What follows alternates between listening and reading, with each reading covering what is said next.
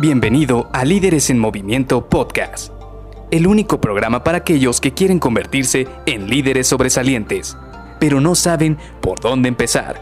Te revelaremos los secretos mejor guardados que te ayudarán a triplicar los resultados de tu equipo.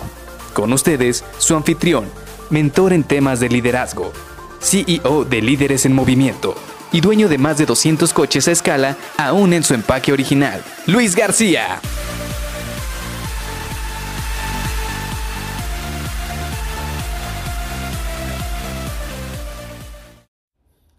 Todo proyecto tiene un inicio y un final. Bienvenido a Líderes en Movimiento Podcast. Mi nombre es Luis García y hoy precisamente vamos a terminar de cerrar este, puede decirse, proyecto en el cual estuvimos platicando durante los últimos seis días cómo llevar a cabo un proyecto de manera exitosa, cómo gestionarlo y vimos prácticamente todos los pasos que yo y muchas otras personas han aplicado para poder llevar a cabo un muy buen proyecto. ¿Por qué?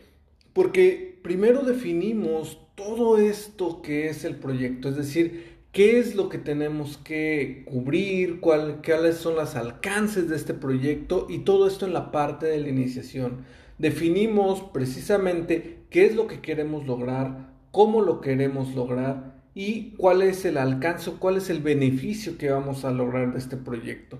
Esto nos da una muy buena perspectiva de cómo vamos a planificar nuestro proyecto y eso lo vimos en la parte de planeación.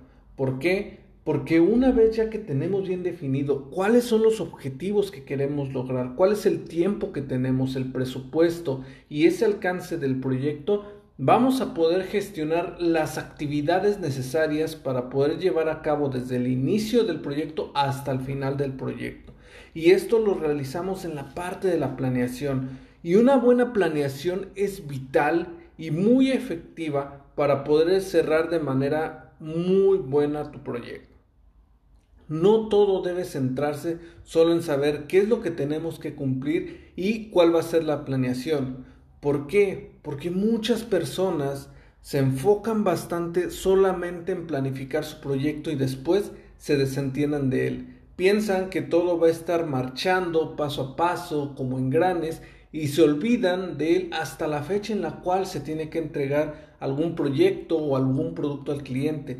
Y después cuando faltan, no sé, 15 días, 20 días, un mes y vuelven a voltear hacia el proyecto, se dan cuenta de que no ha caminado de la manera correcta. Es por ello que es muy importante dar el seguimiento y monitorear todas las actividades y todo lo que está ocurriendo con tu proyecto. Si no lo haces de manera correcta, si no le das ese seguimiento que se debe a todas las actividades, entonces tienes una alta probabilidad de que se falle. Y no me refiero a que tienes que hacer micromanagement y tienes que estar poco a poco, paso a paso, siguiendo todas las actividades. Simple y sencillamente que tú crees un muy buen foro, crees una herramienta, tengas a la mano una herramienta en la cual puedas dar un seguimiento constante a las actividades claves o con los recursos que son importantes dentro de tu proyecto, con las personas claves que van a dar seguimiento a las actividades de tu proyecto. Es decir, puedes tener un seguimiento mensual, un seguimiento semanal, tú lo vas a definir de la manera propia, pero siempre vas a tener algo muy importante, que es que tenga la suficiente espacio de tiempo para que no te sature a ti en tus actividades y tampoco satures a tus colaboradores clave y les des el suficiente espacio para que puedan actuar. ¿Qué es lo que he visto muchas veces en algunas organizaciones? Que tienen seguimientos tan exhaustivos que le roban tiempo a las actividades importantes. Es decir, tienen seguimiento todos los días, le robas una hora de su tiempo y esa hora pudieron haberlo invertido en poder cerrar actividades críticas que tenían que cumplir o que les permitían acercarse a poder cerrar de manera efectiva el proyecto. Sí, también estoy de acuerdo que va a haber ocasiones en las cuales es tan crítico el proyecto que tienes que darle un seguimiento prácticamente diario e incluso dos o tres veces al día pero trata de que sea un seguimiento efectivo. Y por último, la parte del cierre. Como lo platicamos, tienes que tener muy claro en qué momento se acaba el proyecto. ¿En qué momento vas a tener que decir, ya se acabó el proyecto, ya le entregamos al cliente, ya cumplimos los requerimientos, ya cerramos todos los puntos que eran necesarios para poder dar por finalizado este proyecto?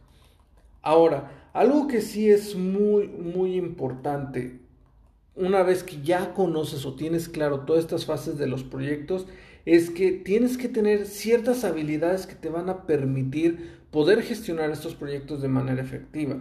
No solamente es poder conocer este mapa de ruta, sino que también tienes que saber que hay algunas habilidades que tienes que desarrollar para poder gestionar de manera efectiva tus proyectos. Primero, el liderazgo.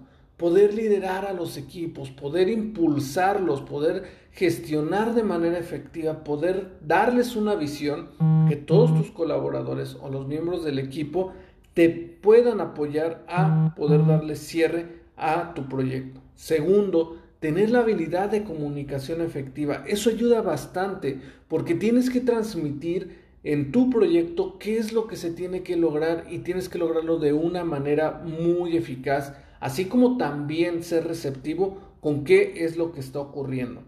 Tercero, delegar las tareas de manera efectiva. ¿Por qué? Porque si hablamos de que en tu planeación tienes que identificar todas las actividades que se tienen que hacer, también tienes que ser muy bueno para poderlas delegar. Cuarto, tienes que poder generar engagement con los miembros de tu equipo. Tienen que sentirse parte del proyecto, tienen que ver el impacto que tiene que tener este proyecto y cómo les impacta también a ellos. Siguiente, tienes que tener la habilidad de tomar decisiones. Y eso es algo que se logra con el paso del tiempo. Es algo que tienes que poco a poco con la experiencia ir puliendo esta actividad. Y por último, poder ser capaz de ver la fotografía completa. Y esto lo vas a ver también con la parte de la experiencia. Conforme más proyectos vayas gestionando, más vas a desarrollar esta habilidad de planificación.